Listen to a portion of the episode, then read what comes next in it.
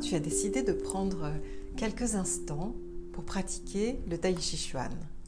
Dans cette séance, tu pourras réviser le mouvement frapper les oreilles du tigre.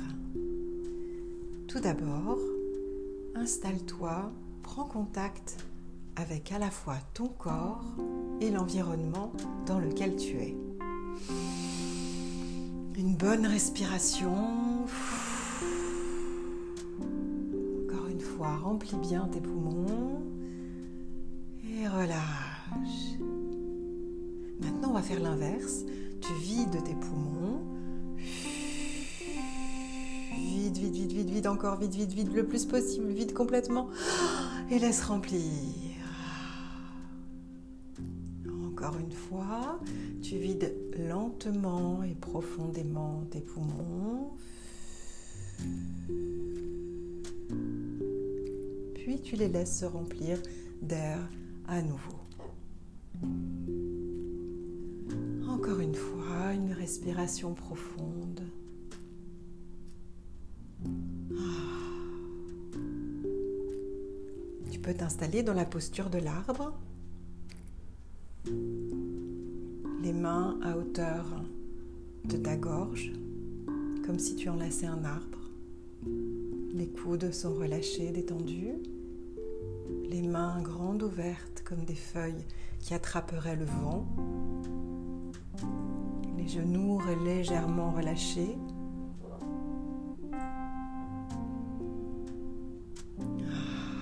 Le dos est bien étiré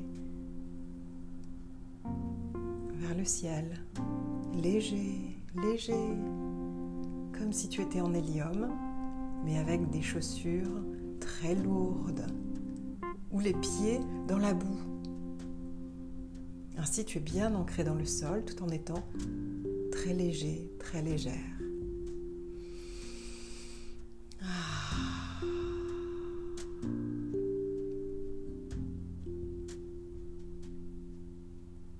Maintenant, tu vas rejoindre la position dans laquelle tu étais à la fin du mouvement précédent.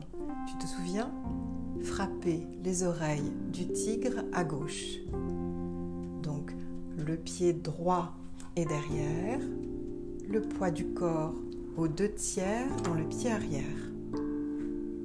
Le pied droit devant, pardon, le pied gauche devant et légèrement rentré vers l'intérieur.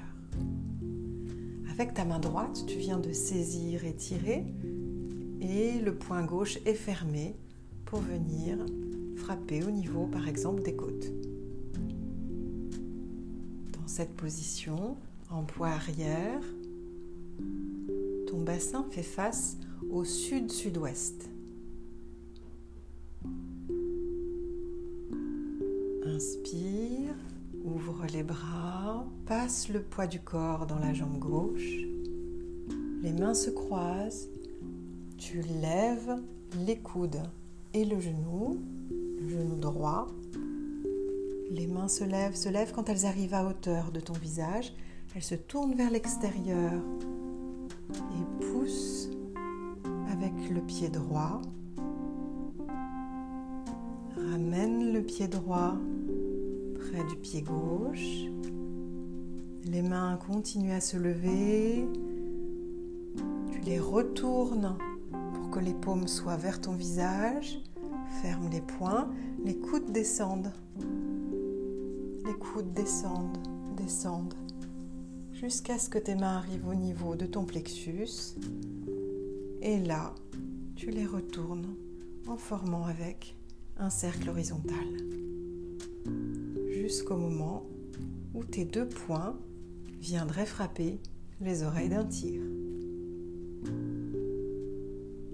Donc à la fin du mouvement, tu es bien installé, tout le poids du corps dans le pied gauche. Le pied droit est posé pas loin du pied gauche, légèrement devant. Les deux genoux sont fléchis. Le pied droit, on dit qu'il est vide, c'est-à-dire qu'il ne porte pas de poids de ton corps. Et de cette façon, il est disponible pour un coup de pied si besoin. Relâche. Ah, prends un petit instant pour délier tes épaules vers l'extérieur, les faisant rouler vers l'arrière. Tu les fais monter vers les oreilles, rouler vers l'arrière en expirant. Encore une fois, inspire, monte les oreilles, expire, relâche les épaules vers l'arrière. Voilà, on recommence. Tu es face au sud-sud-ouest, les deux tiers du poids dans le pied droit, deux genoux sont fléchis, le pas est assez large. Avec la main droite, tu as saisi un bras et avec la main gauche, frappé au niveau des côtes.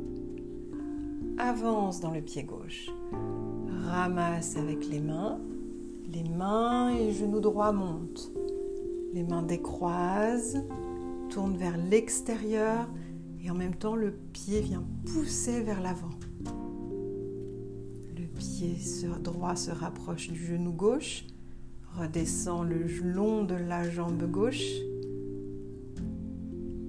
En même temps, les mains sont un peu montées, se sont retournées, les coudes se rapprochent, ferme les poings, descend les coudes et cercle horizontal.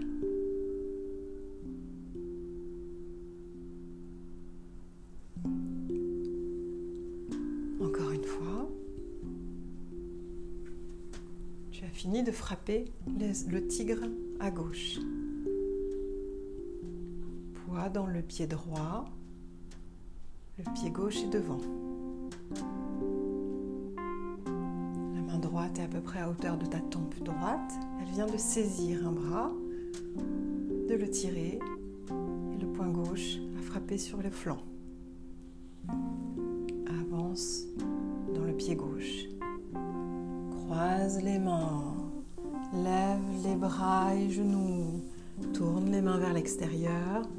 Coup de talon droit. Pied descend, les mains continuent à monter un peu. Les mains se retournent, ferment les poings. Les coudes sont lourds et descendent. Cercle horizontal.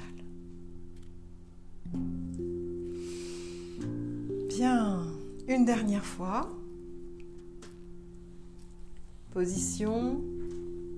Frappez le tigre à gauche. Avance dans le pied gauche. Croise les mains. Monte le coude. Monte le genou. Coup de talon droit. Les mains droits vers l'extérieur. Ramène le pied droit. Les coudes descendent. Et cercle horizontal. Pense bien, au moment où tu fais le cercle horizontal, à l'ondulation du corps, comme une vague qui part des pieds, qui remonte le long des jambes, qui se transmet dans la colonne vertébrale, puis dans les bras et jusque dans les poings. La force du poing viendra de cette vague, comme un fouet. Hein, les coups de poing de Tai Chi sont des points qui sont très puissants parce qu'ils sont fouettés. Maintenant, tu vas pouvoir continuer à pratiquer par toi-même.